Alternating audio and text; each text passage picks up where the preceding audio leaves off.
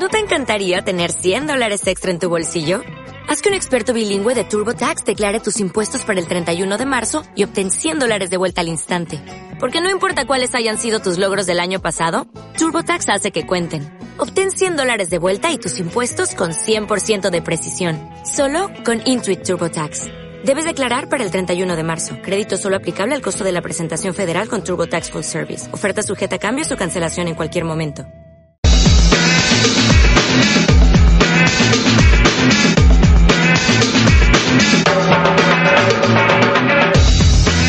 Empieza lo de las noticias del concurso semanal sobre actualidad que se pregunta qué será de Hernández Mancha. Con todos nosotros, Miguel Anómalo.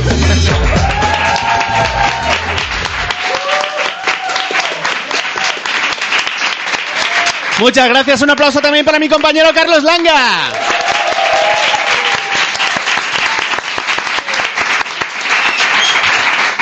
Vale, antes de empezar vamos a hacer una comprobación. ¿Está José Antonio Morago en la sala? No, eh, sin menos risa. ¿Está o no está? Vale, consideremos que no, pero ojo con la respuesta porque el presidente de Extremadura está sujeto al principio de indeterminación de Heisenberg. Heisenberg, el físico, no el padre de Malcolm. Según este principio, si sabes dónde está Monago, no sabes lo que está haciendo. Y si sabes lo que está haciendo, no sabes quién ha pagado el viaje. Lo único que ha dejado claro en su comparecencia ante los medios es que no tiene parabólica. Desde que saltó el escándalo, la que sí tiene puesta la parabólica es su mujer. Está ahí al quite. El Tribunal Supremo ha decidido esta semana hacerse cargo de lo de Chávez y Griñán en el fraude de los ERE. Ambos expresidentes dicen que así se podrán defender, que basta ya de tanta tontería, que van a ir al grano, te van a meter mano. Salvo que el tribunal demuestre que ellos ya habían metido mano antes. Esta semana se ha presentado lo de la web de Pedro Sánchez, o como prefiere que le llamen ahora, Pedro Sánchez. ¿Qué parece el ritmo del desfile de la Legión? Pedro Sánchez, Pedro Sánchez, Pedro Sánchez. Pedro Sánchez es ese padre que te llama, que llama tronco a sus hijos y les pregunta si tienen amigobios. Pero luego para relajarse se pone escenas de matrimonio, ¿eh? Pero la noticia más importante de los últimos días es la revelación de un secreto guardado durante décadas. Por fin hemos sabido lo de Don Pimpón, el de Barrio Sésamo. Alfonso Vallejo, el actor que iba dentro del disfraz, ha confesado que no representaba a ningún animal, sino que estaba basado en él mismo, cuando llevaba melena y barba. Antes, amigos, los, personajes infantiles se inspiraban en perroflautas y ahora se inspiran en la casta, como demuestra el caso de Peppa Pig y Soraya Sáez de Santa María. El resto de las noticias no os las contamos, os las preguntamos.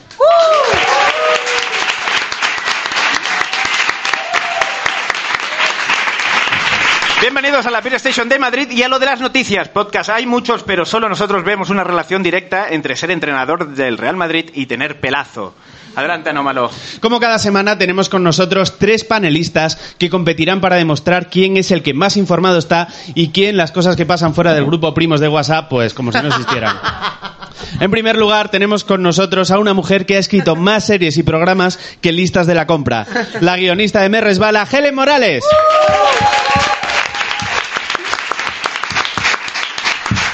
Un gallego en Madrid y madrileño en Galicia que no ha escrito guiones, compuesto música ni publicado libros, pero escribe, compone y publica los tweets más afilados. Carlos Gómez, el humanoide.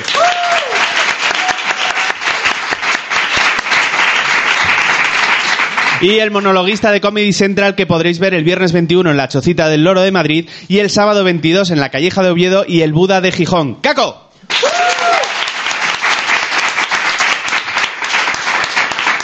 En menos tiempo del que pasa entre imputado nuevo e imputado nuevo, estaremos en lo de la entrevista con un especialista en asuntos americanos y en hacer ruido de helicóptero sin tener un helicóptero a mano. Goyo Jiménez estará con nosotros en lo de la entrevista. Y ahora vamos con lo de Twitter, esa red social en la que un estudio reciente ha encontrado una correlación directa entre la penetración de su uso y el desempleo. Se hubieran ahorrado el estudio si supieran que el traje oficial de Twittero es pijama y pantuflas. Leeremos tres tweets y nuestros panelistas deben adivinar a qué noticia reciente se refiere. Y cuando decimos reciente no es desde la caída de Constantinopla a nuestros días, sino de esta misma semana. ¿Preparados? No. Pues empezamos por ti, Helen. Genial. Obispofobia el 13 de noviembre nos hacía la siguiente sugerencia. Al casting de Tú sí que vales de Esperanza Aguirre en Génova 13 deberían llamarlo Atrapa un millón. Pero ¿a qué noticia se esconde detrás este tuit?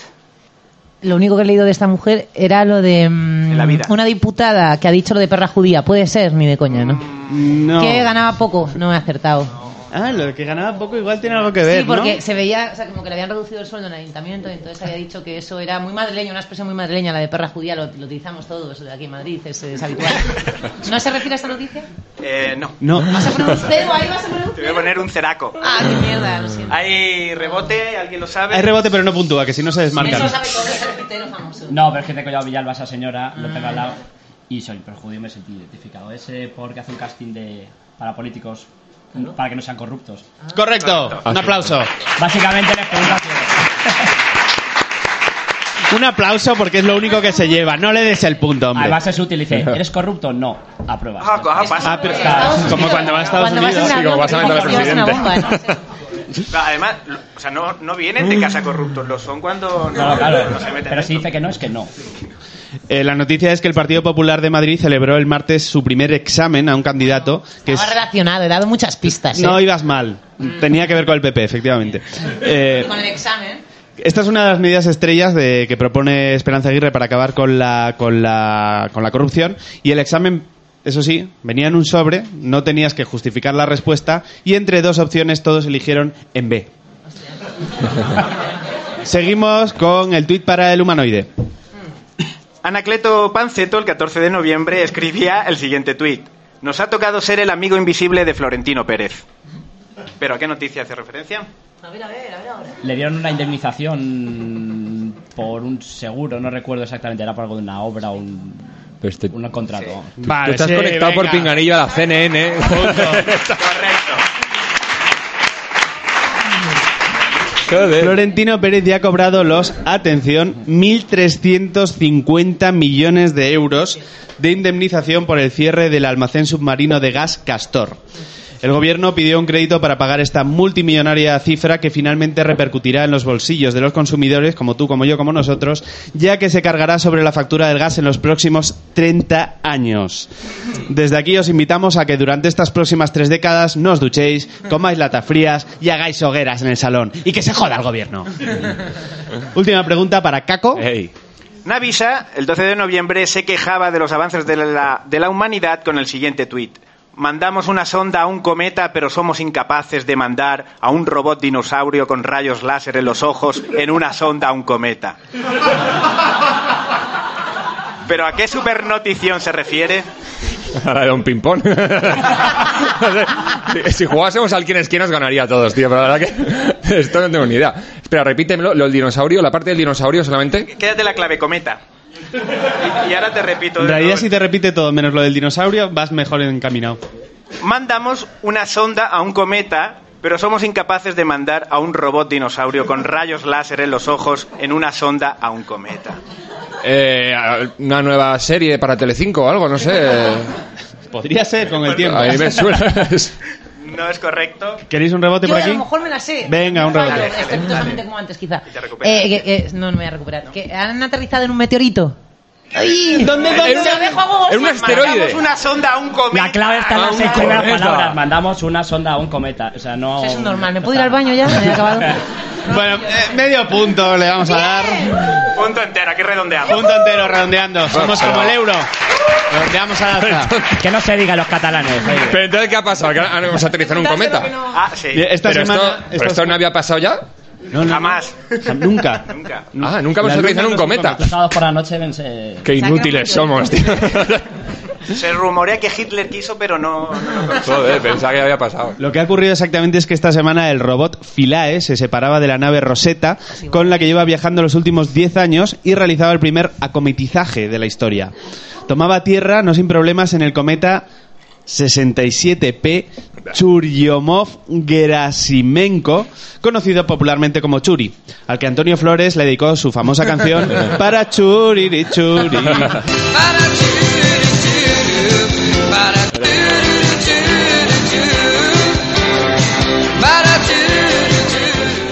A continuación nos introducimos de lleno en un juego en el que las fronteras entre realidad y ficción se difuminan como las fronteras entre vaca y perro en el kebab Tayyip Estambul.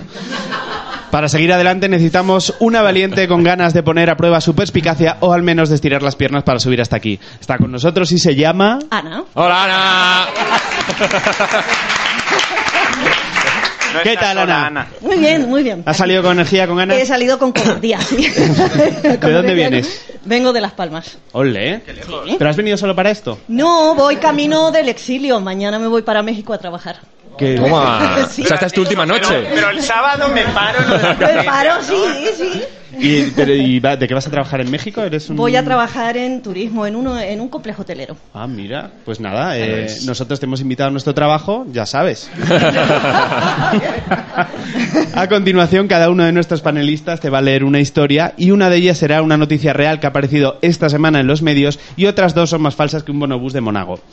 Adivina la verdadera y pasarás a formar parte de nuestro Insta Hall of Fame en Instagram en una instantánea con o sin filtros, pero con el panelista que tú elijas. Si no, pues eh, te llevas que esto es radio y que no se te va a ver la cara cuando digamos cuál es la historia verdadera. Fantástico. ¿Estás preparada? Sí. ¿Cuál es el tema de esta semana, Carlos Langa? Recordamos los inmortales versos de Juan Ramón Jiménez. Platero es pequeño, peludo, suave, tan blando por fuera que yo diría que es un disfraz de los chinos y que por eso le asoma la cara de un señor fumando un ducados y diciendo, niño, ven aquí. Sobre disfraces y camuflajes irá el juego. Pues vamos a conocer la primera noticia que nos trae Humanoide. Un cartero comercial tiene que ser alguien sin sentimientos para soportar los continuos rechazos e insultos en el telefonillo. Ha de ser un tipo duro. Pero ¿sabéis quién es más duro? Exacto, Batman. La tarde del pasado 31 de octubre, Bill Kane tenía turno de buzoneo en el Soho de Nueva York. Sabía que se retrasaría, por lo que decidió ir disfrazado para no llegar tarde a la fiesta de Halloween a la que estaba invitado después. Ya habréis adivinado su traje. Aburrido, en lugar del clásico correo comercial, comenzó a responder a los que le preguntaban por el telefonillo que era Batman. Alguna risa al otro lado, pero Bill empezó a notar que le habría más gente de lo normal.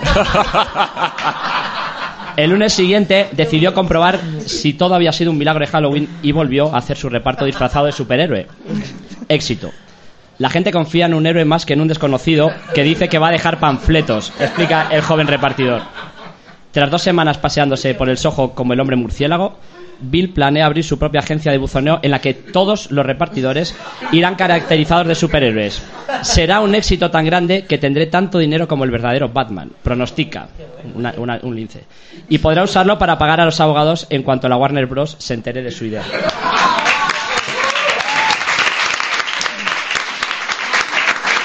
Humanoide nos ha hablado de Batman y su Bat carrito con su bot, Bat propaganda. ¿Qué traerá preparado Caco? Bien, eh, ¿qué restaurante no ha perdido alguna vez una comanda? ¿Quién no ha recibido algún paquete en el que faltaba algún artículo del pedido? ¿Cómo hacer una funeraria para entregar todos los ataúdes llenos? La empresa Zacarías Funeral Home de la ciudad rumana de Sibiu, Sibiu, o no sé. Bien, con el acento del norte, Sí, ¿verdad? Lo he dicho además con acento francés, no sé por qué. Eh, organizó el velatorio de la señora Eugenia Radulescu, eh, tristemente fallecida en accidente de tráfico. Todo transcurría con la normalidad de estos casos en que las heridas causantes del fallecimiento aconsejan dejar cerrada la caja de la difunta. El problema llegó al trasladar el ataúd al cementerio. Los operarios se dieron cuenta entonces de que por algún error el ataúd estaba vacío. Presas del pánico decidieron que uno de los trabajadores se metiera dentro e hiciera de muerto para que los porteadores no notaran la falta de peso que podría fallar.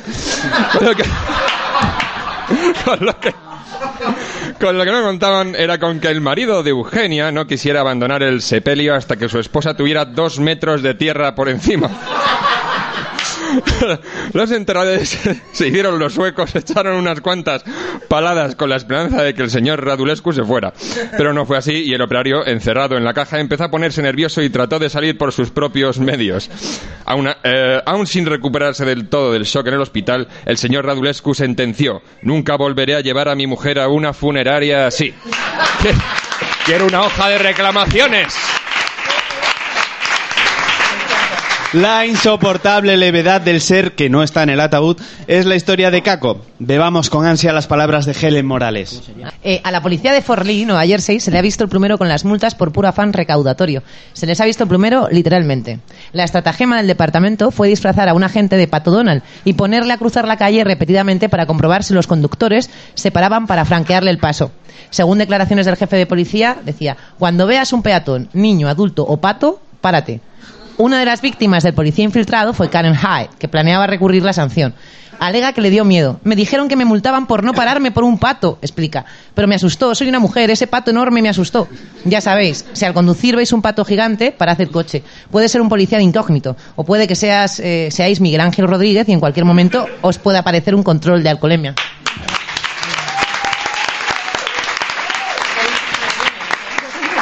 Un policía con mucha pluma es la propuesta de Helen Morales que se une a na na na na na na na na na na na na na na propaganda de humanoide y dónde está la muerta matarile rile rile de Caco. Como debía ser Eugenia para que el otro estuviera ahí, a ver si la entierran de una vez. Ana, es el momento de que te tires a la piscina. Me voy a tirar de cabeza. No tengo ni idea, ni idea, por increíble las tres, pero me voy a quedar como falsa con la de Helen. No, tienes que acertar la verdadera. Ah, la verdadera. Ah, vale. Da igual, si mañana te vas a México, Dios que sea, coño, da igual. Sí. Vale, Hay dos vale. falsas y una No verdadera. nada que perder, Sí, mucho que ganar. No, me parecieron más reales aquella, pero me quedo con la tuya. Con- Ah, genial. La de Caco es de la que te Caco, parece más sí. real. Una la hermana de- que se llama Eugenia, Sí. en serio. Sí. Sí. Pues tengo que decirte que de hecho lo único real es que hay una rumana que se llama Eugenia. El resto de la noticia era falsa, falsa, falsa. Oh, qué pena. La verdadera es la del pato Donald poniendo multas. Los personajes de dibujos animados recaudando dinero son novedad en Estados Unidos, pero no en España donde tenemos al señor Barnes de ministro de Hacienda. No te llevas el Instagram, no te llevas este aplauso, Ana.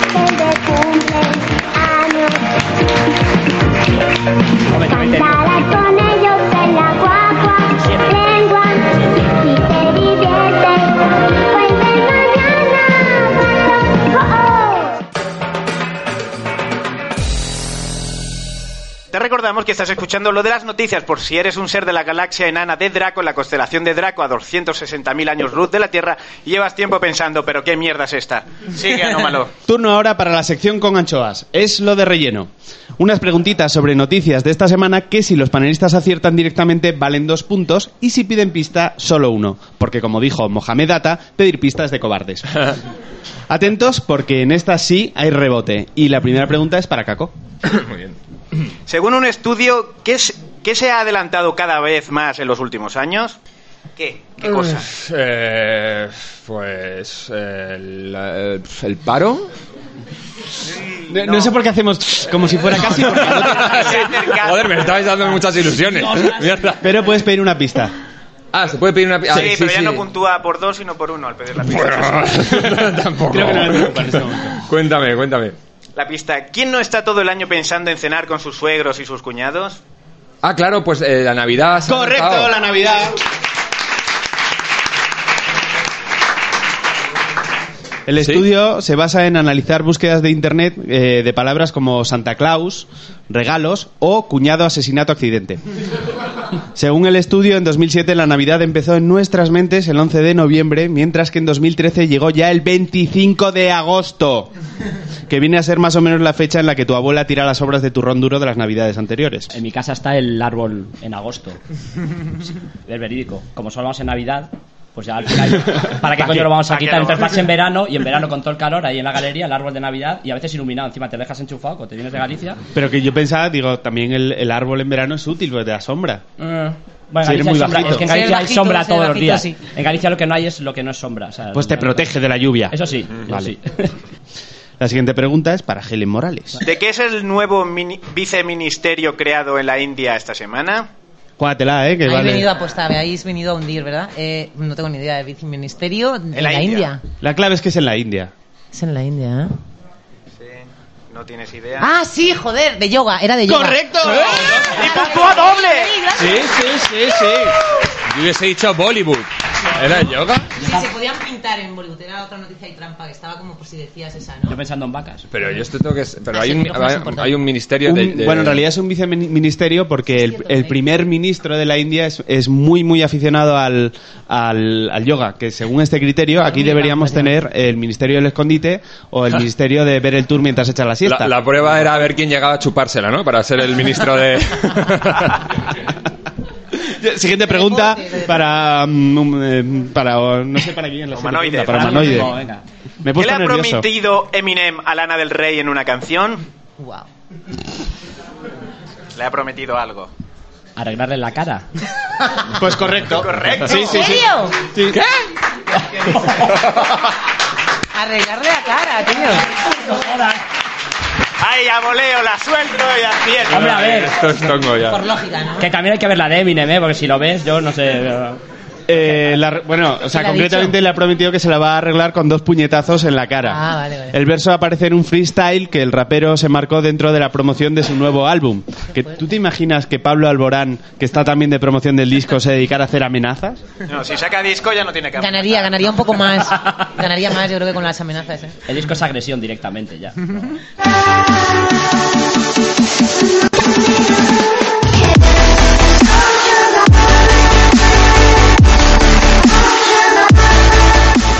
Seguimos con esa sección que cada semana hace que nuestras madres se llenen de orgullo y la madre de alguien importante empiece a mandar WhatsApps diciéndole que a ver con quién se junta. Es lo de la entrevista. Y en esta ocasión nos acompaña un humorista que lo mismo te cita a Aristófanes que a una película de terror adolescente americano y todo ello sin despeinarse. Recibimos con este fuerte aplauso a Goyo Jiménez.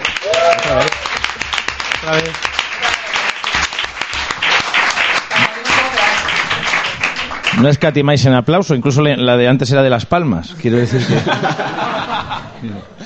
Eh, Goyo, eres, eres muy alto. Me acabo de dar cuenta. la gente se sorprende porque como trabajas solo no tiene con quién compararte. Entonces, eh, no tienen una referencia y dicen, siempre, me- es más, la expresión es más bonita, me dicen, eres más alto en la realidad. Con lo cual me, me hace pensar cuánto me diré en Narnia.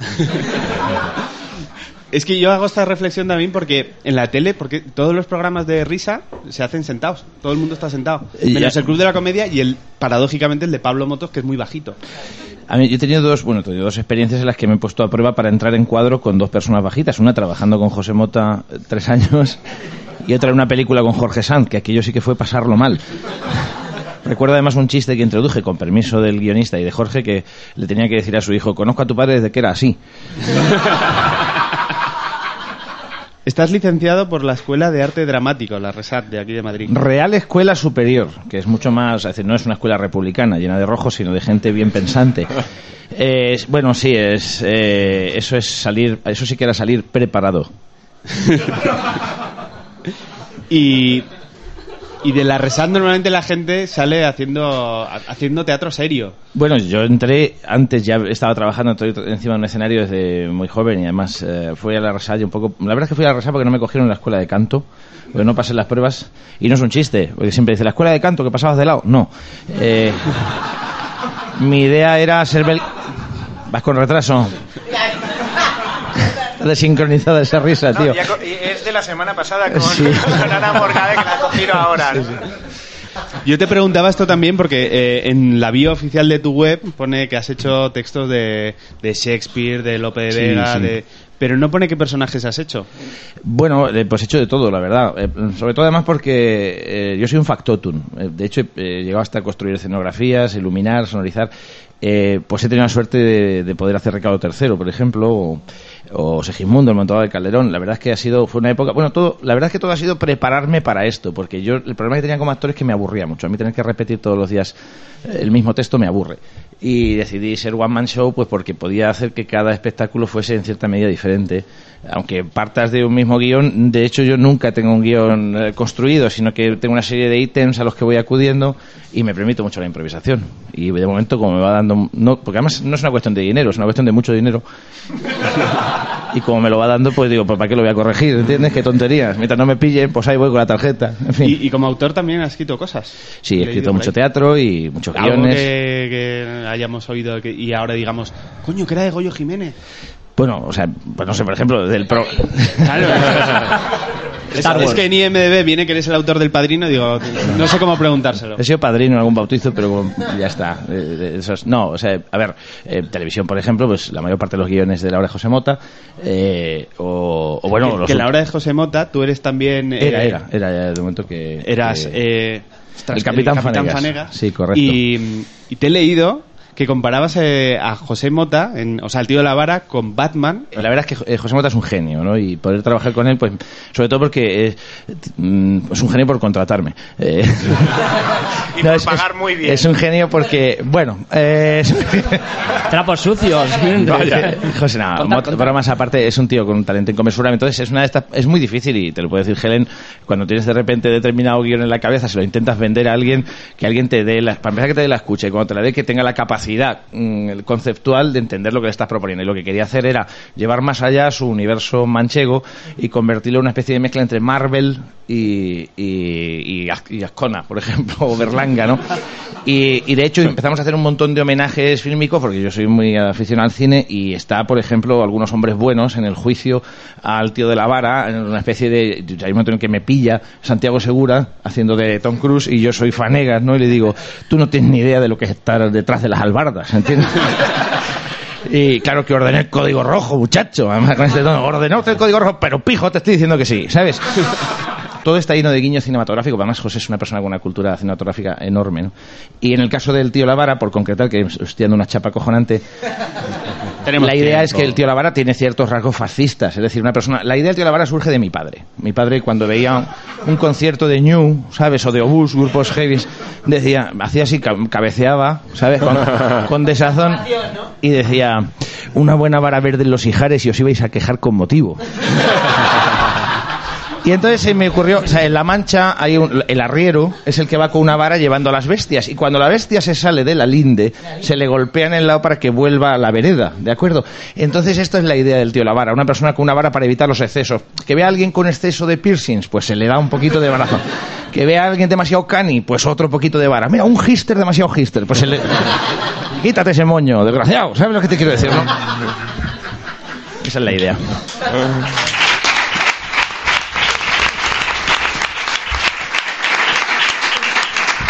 Claro, todo esto que dices de los referentes cinematográficos, eh, de ti se dice que eres un, un cómico que hace, que hace referencias que no todo el mundo pilla. Bueno, yo no he pillado la mitad de las palabras que has dicho. Pero, pero sí que es verdad que, que llenas allá donde vayas y que, o sea, tienes un público muy variopinto. Bueno, es una toma de decisiones. Eh, para mí el, el construir humor es hacer una cebolla con una multitud de capas que puedan llegar a todos los espectadores posibles. De manera que siempre dirá alguien, pues esto no tal y otro cogerá otra cosa, ¿no? Esa es mi idea. Mi objetivo es hacer reír a mi madre, siempre lo he querido, lo he logrado y mientras lo sigo... Eh, Mi madre es una señora de Albacete, con lo cual es básicamente es, es paralela, ¿no? Y, y ese es mi objetivo. Y todo lo demás, pues, sinceramente, o sea, lo, lo bueno es eh, que la mejor democracia, a mi es la que ejerce cada uno gastándose su dinero porque es un acto la mar de democrático decir, oye, me voy a gastar mi dinero en algo, un disco o en una peli o en un espectáculo. Y, ¿sabes? No le doy el dinero a un político o a un asesor, no sé cuántos, para que decida qué es cultura. Y la gente tiene la ventaja de decidir si quiere ver un espectáculo o no. Si vienen, pues bienvenidos sean. Te lo, agradezco mucho, va toda buenas obras, pues me estoy haciendo una reforma cojonuda. Eh, en, en la música se habla del fade out cuando el genio creativo se apaga ¿no? de- del artista y ya Paul McCartney no vuelve a hacer pues lo que hacía antes. ¿Tú crees, Ser. ¿Tú crees que en humor en España pasa eso? ¿O somos los espectadores que nos aburrimos? No, a ver, lo que sucede, yo creo que el humor es una, han tenido una entrada muy reciente en España y ha entrado, o nosotros eh, vivíamos en una cultura de, de cuentachistes, de repetir historias, de chascarrillo, y entonces de repente este es un país muy creativo y este es un país, eh, te lo comentaba, se lo comentaba antes a Miguel eh, fuera de micros, que carece de épica. Nosotros no tenemos héroes, no creemos en los héroes, creemos, somos enseguida de, de, de esperpento, ¿sabes? De, de tragicomedia. Es un pueblo muy propenso a la broma, entonces ha sido una explosión de creatividad y encima en canales nuevos, porque lo bonito de esto es que el humor se ha liberado en Twitter, se ha liberado en, en la radio, se ha liberado en, en los teatros, en los bares, ¿no? y se ha convertido en una cosa que va más allá del humor, el poshumor, la creatividad posterior, que es decir, que es un evento que crece y que, y que va a más. Y yo no creo que esté pasando por ningún fade out, todo lo contrario. Creo que si no tuviésemos humor en estas fechas, estaríamos cortándonos las venas más de unos o cortándonos cabezas. Que no sé si esto es positivo o negativo, porque a lo mejor si no nos riéramos tanto, a lo mejor cortábamos unas cuantas cabezas, que faltase. Pero a lo mejor no tanto de el humor en general, pero sí eh, personajes en concreto del humor. O sea, no, no sé si tú tienes miedo a que te llegue un momento en el que seas el Pedro Ruiz de tu generación. Es más que probable, pero... Y, y no me voy a meter a juzgar si Pedro Ruiz esto o lo otro. pero creo simplemente que, vuelvo a repetir, que la gente es muy libre de hacer esto y, y la gente, el público ha puesto a Pedro Ruiz en su lugar.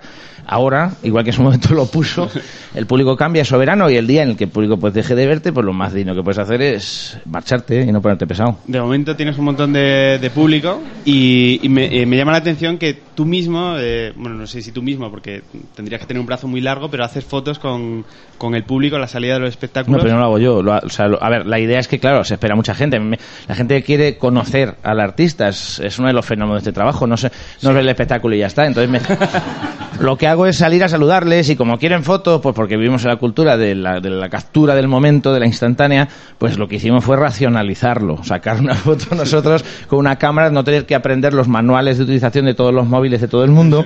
Sacamos la foto de manera rápida y se la pueden descargar en su web y ya está. Simplemente hicimos eso. Pero yo salgo a la relación con la gente. Vamos a ver si pillo cacho, punto. Yo quiero proponer una cosa para el debate. De verdad, acabemos ya con el término selfie. O sea, en serio, eh, entiendo que es una es esta manía eh, española de lo rancio. Es que si dices autorretrato parece que es rancio. Pero pensad, sí, pensad lo gilipollas que sería Van Gogh diciendo, nos hacemos una selfie. Gauguin, nos hacemos una selfie. No, yo me he hecho una sífilis. Vengo del, vengo del burdel. Bueno, Goyo, esperamos que te lo hayas pasado bien hasta ahora porque en este momento Vale. empieza la tensión suprema.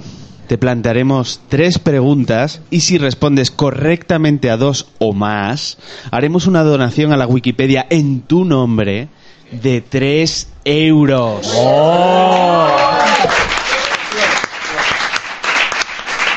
Que por si alguien se lo pregunta, es el mínimo que dejan donar en la Wikipedia.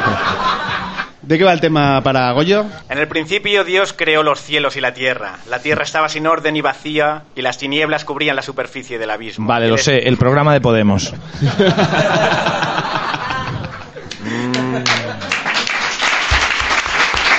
A la primera, me la juego. Pero no puntuaste, era la cero. Ay, por Dios, vaya. Era la creación del Génesis según la nueva Biblia latinoamericana de hoy.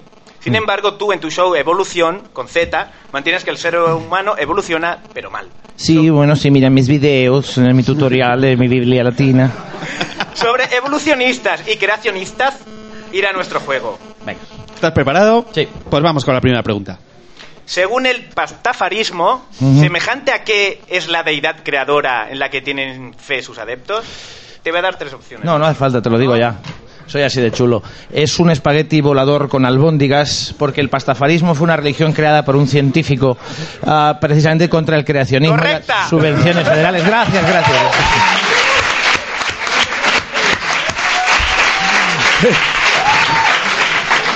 Haberme avisado de que esto iba a ser un paseo militar.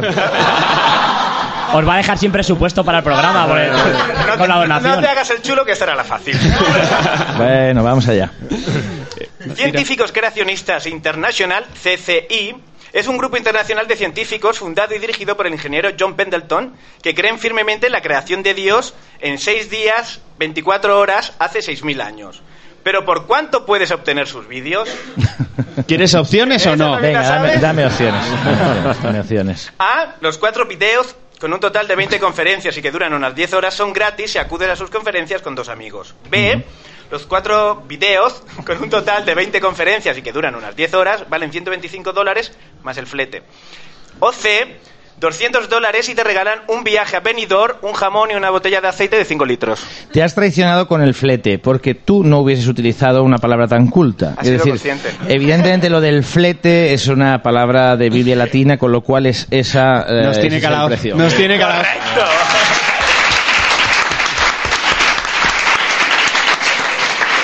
La correcta efectivamente es la B. Tan solo cuestan 125 dólares los cuatro Si les videos. gusta, pues clican en mi lugar, ya saben, pueden ver más tutoriales.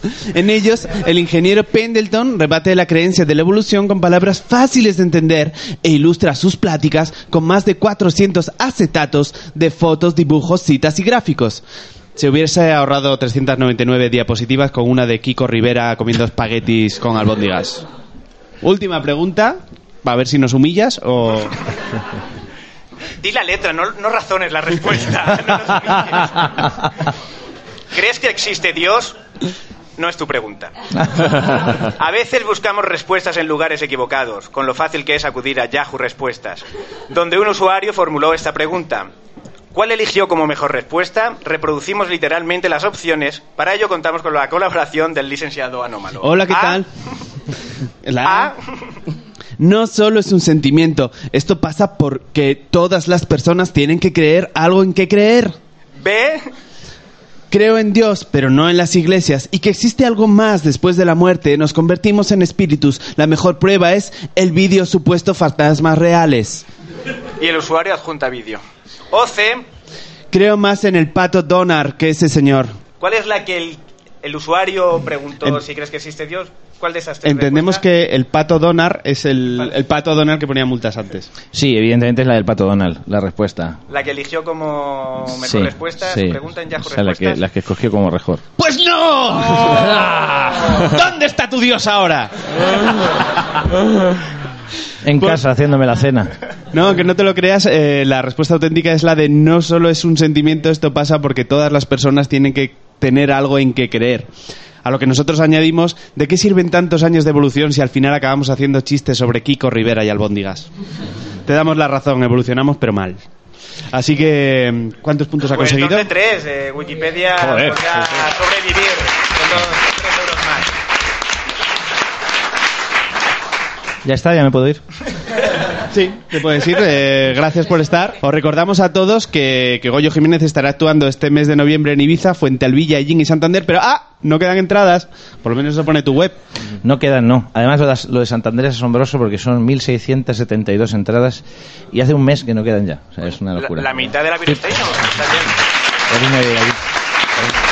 Vas a tener Las ha debido comprar todas el Banco Santander, seguramente, para repartir entre sus preferentistas. Y tú cuando empiezas también preguntas si hay gente que no viene eh, obligada por amigos y tal. No, la verdad es que estos últimos años me he dedicado a hacer muchos estudios sobre cómo empezar el monólogo, porque soy un obseso de empezar siempre los espectáculos de una forma distinta.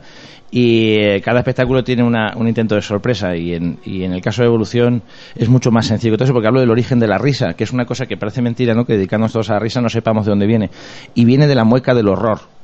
La mueca del horror, el miedo que tiene el simio a morir, muestra los dientes cerrados diciendo, no me matéis. Hace, todos...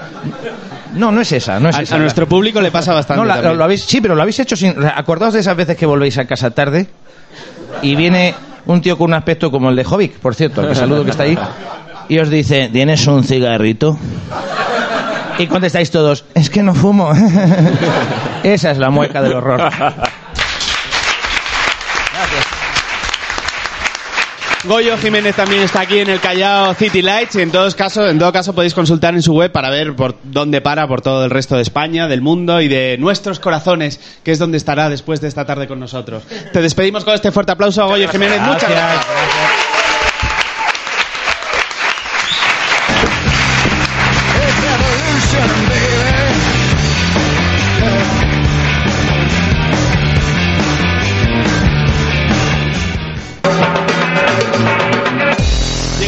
La sección que escribimos en un DeLorean que vuela. Llega lo de qué fue antes. Para hacerla como Dios y el guion mandan, hemos tocado entre el telefonillo del público y ha salido a jugar con nosotros. Marian.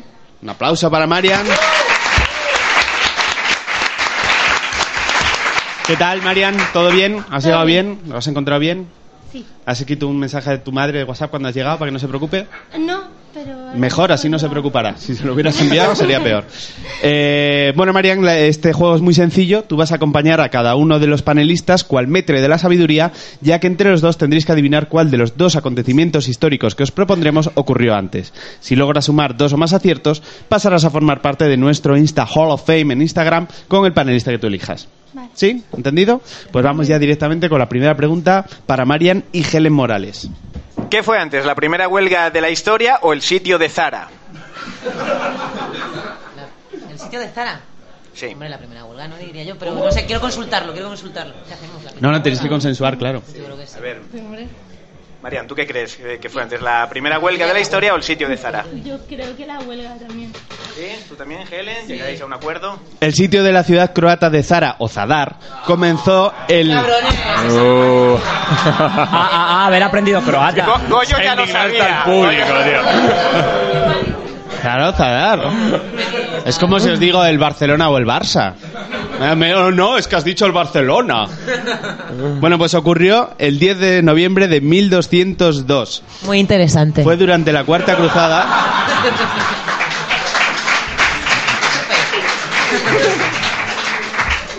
Esto lo edito luego. Eh, fue durante la Cuarta Cruzada que la República Veneciana exigió al Papa la invasión de esta ciudad a cambio de los barcos de- para su ejército. Pese a que una minoría no estaba convencida, al final tuvo lugar la invasión y todos entraron en Zara, igual que pasa ahora cuando vas en un viaje organizado. Qué majo el papa, ¿eh? Y ahora veremos la respuesta, porque la primera huelga laboral de la historia tuvo lugar el 14 de noviembre del 1152 antes de Cristo. Muy bien. Ha ganado. Muy bien. La protagonizaron durante el reinado de Ramsés III obreros egipcios por no recibir a tiempo las raciones alimenticias de su salario. Un papiro de la época afirma que el seguimiento de la huelga fue unánime, según los propios trabajadores, y de apenas ojo águila junco, ojo ojo tipo de perfil, según la Guardia Urbana. La siguiente pregunta es para Marian y el humanoide. ¿Qué fue antes, el descubrimiento de agua en la luna o que Juan Carlos I le gritará ¿Por qué no te callas a Hugo Chávez? Mi peor de mi imitación de Juan Carlos I es peor que la de chiquito, ¿eh? Yo no- Yo lo que tú digas. Ay, no, Colgar ay, tu- no, ay, no- ay, no sé, ay, no sé. Ay, no sé, tú más. Ya sé ¿Agua en la luna la- o ¿Por qué no te callas? ¿Qué fue ¿Qué? antes? Antes. Sí. Tiene truco, seguro. O sea, Todas tienen truco. ¿pero por qué no te callas? El silencio en la radio es muy bueno, Sí. gusta mucho. Eh, eh, Luego lo editas.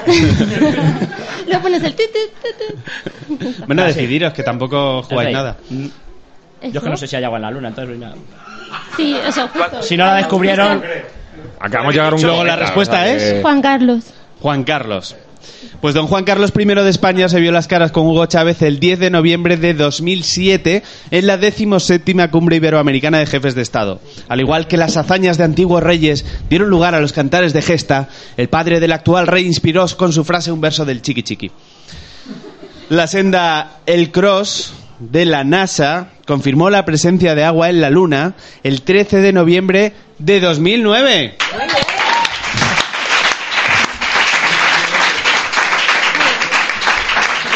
El impacto del artefacto hizo saltar unas 10.000 toneladas de material lunar, incluidas rocas y algunas cantidades significativas de agua. Sin elefantes y con solo agua para beber, Juan Carlos aún se pregunta por qué tanto interés en ir a la luna. La última pregunta es para Caco. Y para Marian, claro. ¿Qué fue antes, la primera fotografía del monstruo del lago Ness o el nacimiento de, de la duquesa de Alba? Eh, pues el, el, el más feo de todos, ¿no? La duquesa. no son el mismo. La duquesa. El- Ay, no sé. Eh, a ver, la, la primera fotografía. Bueno, cuando. ¿Cuándo? Primera o- fotografía. ¿qué fue antes? Pero escucha, hay muchas duquesas de Alba. No, no, es la, la que conocemos. La, la buena. La, La buena. La, la que tú y yo sabemos. la de las Y, y cinco. probablemente ningún monstruo. Hombre, cuando nació esta señora no había Lago. fotografía. ¿eh? Pues primero sería esta señora y luego la fotografía. Luego todo lo demás. Había, había hoy. Luego un pez salió del agua, ¿eh? se puso a andar. eh. Creacionista. Eh, sí, ¿no? Entonces, Sí, Cayetana. Cayetana. la sí. primera. eh, sí, sí, sí, la primera. Venga, va, Cayetana.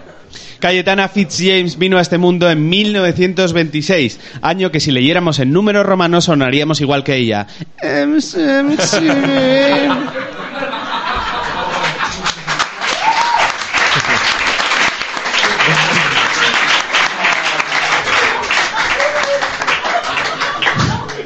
Hugh Gray tomó la primera supuesta fotografía del monstruo del lago Ness el 12 de septiembre de 1933. Según su declaración, se trataba de una enorme criatura en el agua. Según los expertos, es un perro nadando hacia la cámara. Y según Alfonso X, es un selfie de su mujer, la duquesa de Alba. ¿Cuántos puntos se lleva entonces Marian? Pues tres de los Un tres. pleno, sí. Marian, no te vayas después del programa que tenemos la foto eh, para que subas al Insta Hall of Fame con alguno de estos tres individuos que están aquí. Y de momento te llevas este fuerte aplauso.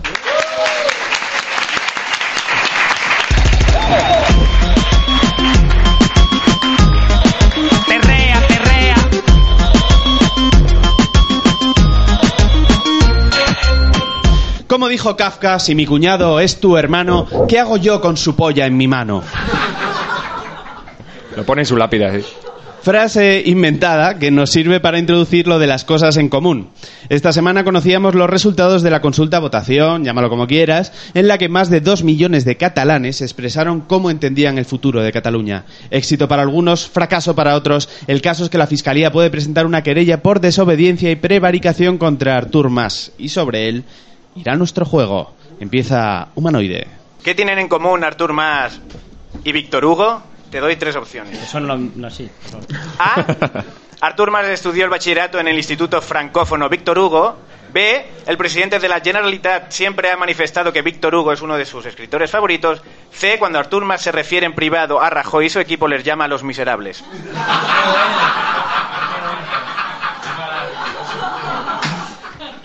La. No sé cuál es, pero la. Estudió el bachillerato en el Instituto Francófono Víctor Hugo. Venga, pues esa. Pues la correcta es la B. Artur Mas es un amante declarado de la literatura francesa, en especial de autores como Charles Baudelaire, eh, Paul Verlaine o Victor Hugo. Otra vez lee lo normal que parece Jordi Hurtado. Eh, Vale, eh, sigue Caco. ¿Qué tiene en común Artur Mas con los Sex Pistols? A. Artur Mas cuenta que asistió en el año 76 a un concierto en Londres de la mítica banda. B. Artur Mas nació el mismo año que Johnny Rotten, cantante de la banda. C. Artur Mas en su adolescencia formó un grupo de punk llamado Puyol Enano Habla Castellano. Eh, esa mola. Eso me suena. Eh, pues a lo mejor tiro más por la... Es que no me pega nada Artur más en un concierto de los Sex Pistols. Eh, ¿La B? Correcto, la B. Tanto Artur Mas como el vocalista de Sex Pix, Pix tanto Artur Mas como Mira, el señor este catalán y los punkis nacieron el, el señor que cantaba nacieron los dos el 31 de enero de 1956. Aunque Artur Mas sí le diría a Rajoy eso de no hay futuro. Wow. Sigue, última pregunta para Helen Morales. ¿Qué une a Artur Mas con la ciudad croata de Rakosnik? A. Artur Mas hermanó a esta ciudad de la costa croata con Barcelona cuando era concejal de turismo en la capital catalana. B. Rakosnik fue la primera ciudad europea en la que el presidente presentó la consulta. C. Rakosnik no es ninguna ciudad croata sino el apellido de su mujer. La primera. La correcta es la C. Elena Rakosnik, eh, catalana de origen checo, es desde hace más de 30 años la esposa de Artur Mas. Charnega, vamos. Con esa boda Artur Mas por fin se independizó. Risa cerrada, ovación, el público se levanta, gritos, guapo, guapo, lanzan sujetadora y se entra música.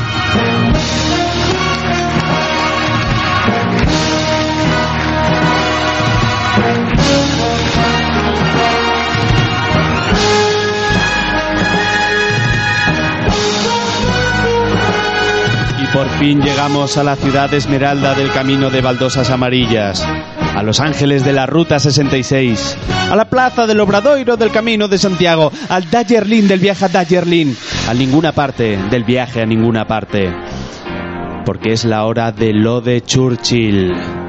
Deberéis adivinar, queridos panelistas, cuál de las tres citas que leeremos a continuación pertenece al estadista inglés y cuáles a otros personajes tan importantes como él, pero que no usan chistera ni fuman puro.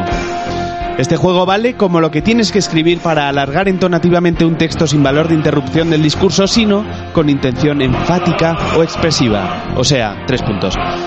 Momento de repasar los marcadores, Carlos Langa. Pues Helen tiene cuatro puntos.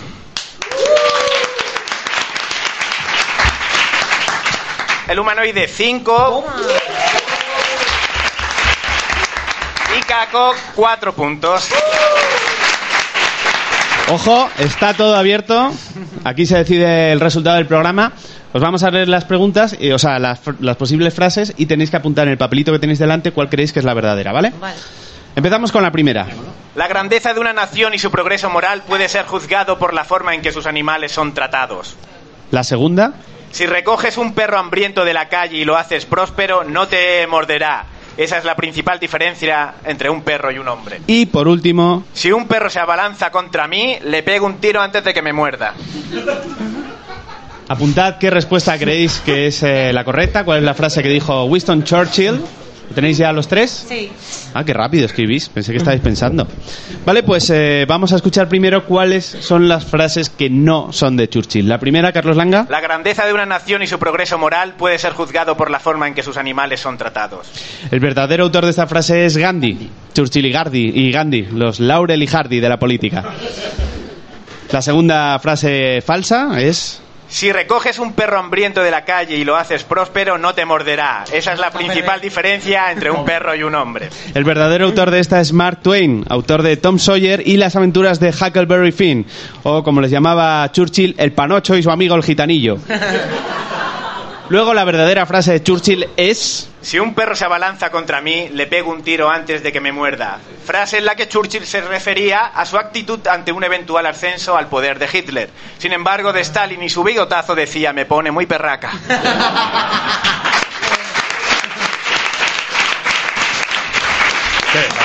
Luego, la frase verdadera era la tercera que habéis que respondido vosotros, panelistas. Yo la uno, yo es que no soy Yo la dos Gandhi. a lo fácil y me he ido. O sea, no ha habido Han ningún fallado acierto. todo. La entonación les ha despistado. Sí, lo que significa que el ganador del programa es... El humanoide. con- Un aplauso para el humanoide.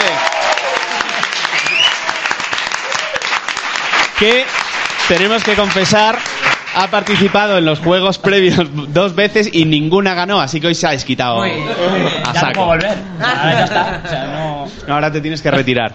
Nos despediremos con nuestros jugadores resumiendo el programa de hoy en una sola palabra, pero antes...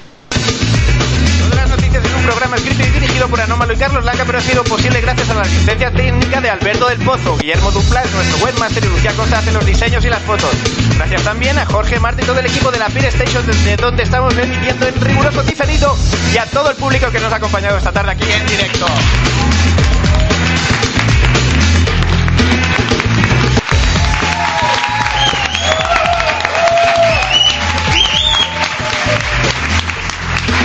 Recordad que podéis contactar con nosotros a través del Twitter del programa arroba lo de las noticias. Estamos también en Facebook y en nuestra web www.lodelasnoticias.com. Suscribíos ahora a nuestro podcast en iTunes o en iVoox o a nuestros canales en Dalal Play y YouTube y no os perdéis ninguno de los episodios porque son gratis, hasta los antiguos, todo gratis. ¡Regao!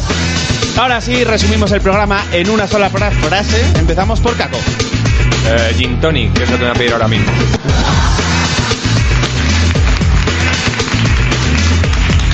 Helen Morales. Eh, una tarde muy pizpireta. diría. Pizpireta. Y humanoide. Yo qué sé.